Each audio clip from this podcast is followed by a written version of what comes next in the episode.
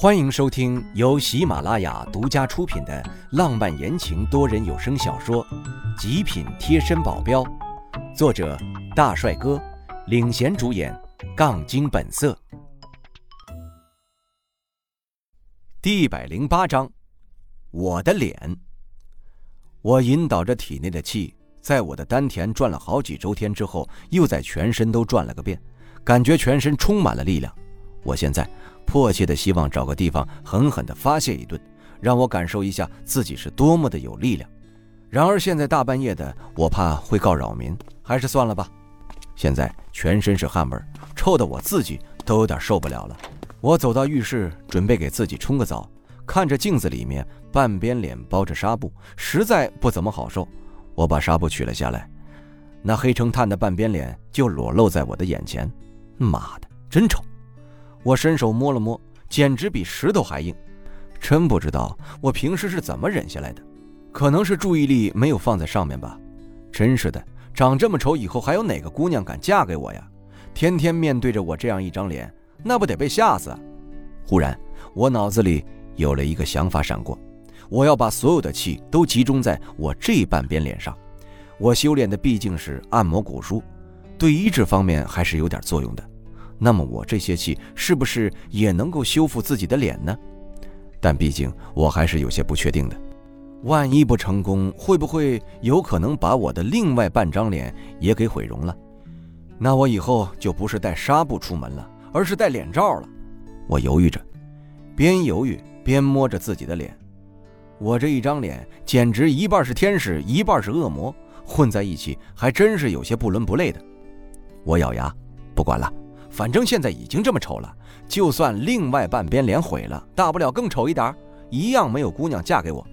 说做就做，我盘腿坐在床上，深呼出一口气，让自己的心平静下来，然后慢慢的把心神放在丹田，把那里的气都集中起来，然后一点一点往上挪，先是顺着腹部上去，到了胸口，速度有些快了，让我有些喘不过气来。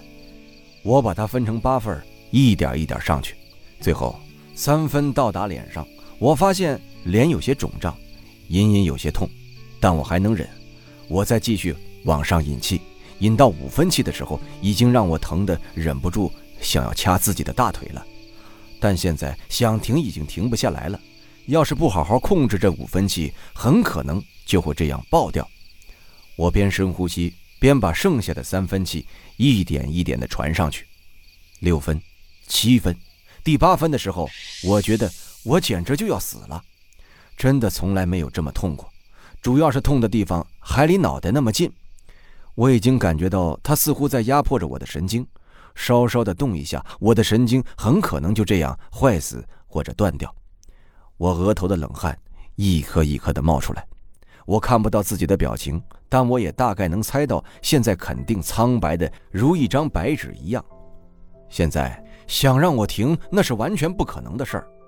我只能冒着这样的危险赌一把了。我把所有的精神都集中在了我的半边脸上，那里面的八分气上。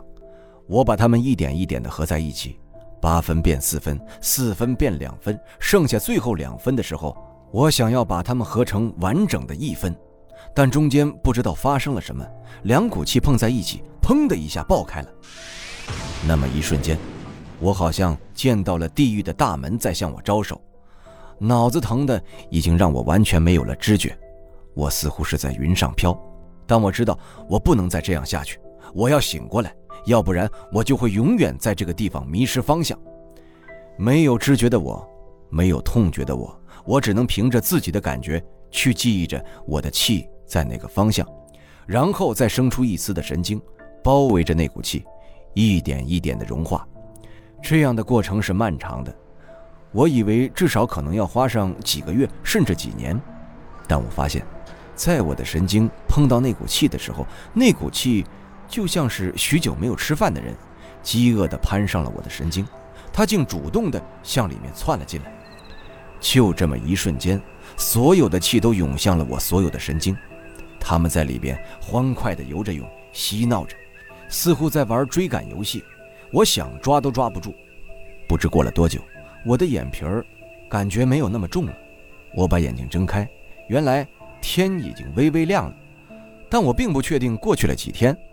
我拿出手机看，还好，原来真的是只过去了一个晚上而已。我下意识地伸手摸了摸我的脸，还是那么硬邦邦的。我叹了口气，果然是还是没有用啊。但是还好没有死。昨天那一刻，我真的以为我要死了，算是不幸中的大幸吧。我起身准备去浴室洗个澡。我现在身上臭得快把我熏死了，臭汗都还好一点。这臭味简直就像是在泥巴里滚了一圈出来。脱掉所有的衣服，打开花洒往身上冲水。我没有睁开眼睛，我觉得这温水冲在身上很舒服。等到洗完之后，准备擦干身子的时候，往镜子里一看，天哪！我这脸不是好了吧？一点事儿都没有，完全就是肉色呀！我再把手放在脸上一摸，还是硬邦邦的，怎么回事？我往另外一边摸，是正常的，软的。难道仅仅是修复了外观，里面还是一样的焦炭？怎么还会有这种事情发生啊？我宁愿修复内在的我，也不要修复外在的呀！我简直欲哭无泪。现在不用带纱布出门是好事可是要是谁摸到我的脸，感觉硬邦邦的，还不是要把我当成怪物了？但这也不是我能急得来的。我只能避免跟别人接触了。洗漱完之后，厨房门一看，正好袁叔跟熊振他们也出来了。他们是准备出去玩了吧？我走到他们前面，他们见我没带纱布，都惊恐地指着我的脸：“哎，老大，你是不是偷偷去整容了呀？”我白了他一眼。他们想要伸手摸我的脸，我避了过去。好在他们后面没有追问我的脸是怎么好的，要不然我还真不知道该怎么解释。我现在也没啥事儿，我也准备跟他们一起浪一天好了。我之前把电话留给了戈丹威，跟他说，要是有什么情况打我电话。他没打我电话之前，我还真不知道该干什么。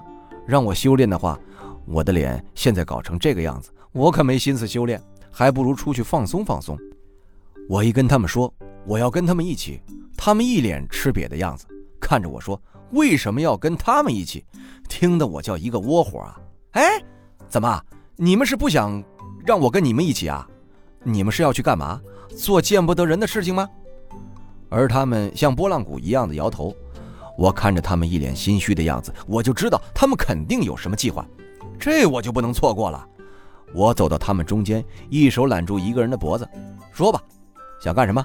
带上我一起吧。嘿嘿，咱们不是好兄弟吗？他们很一致的把我的手甩了下来，然后往前冲，就想跑。我急忙追了上去，他们再怎么跑也是跑不过我的，所以他们怎么甩也甩不掉我，只能把我带在他们身边。而他们到处逛，看起来一点目的也没有。他们会不会因为我的加入就没有了执行之前的计划了呢？这让我更想知道他们之前准备干嘛。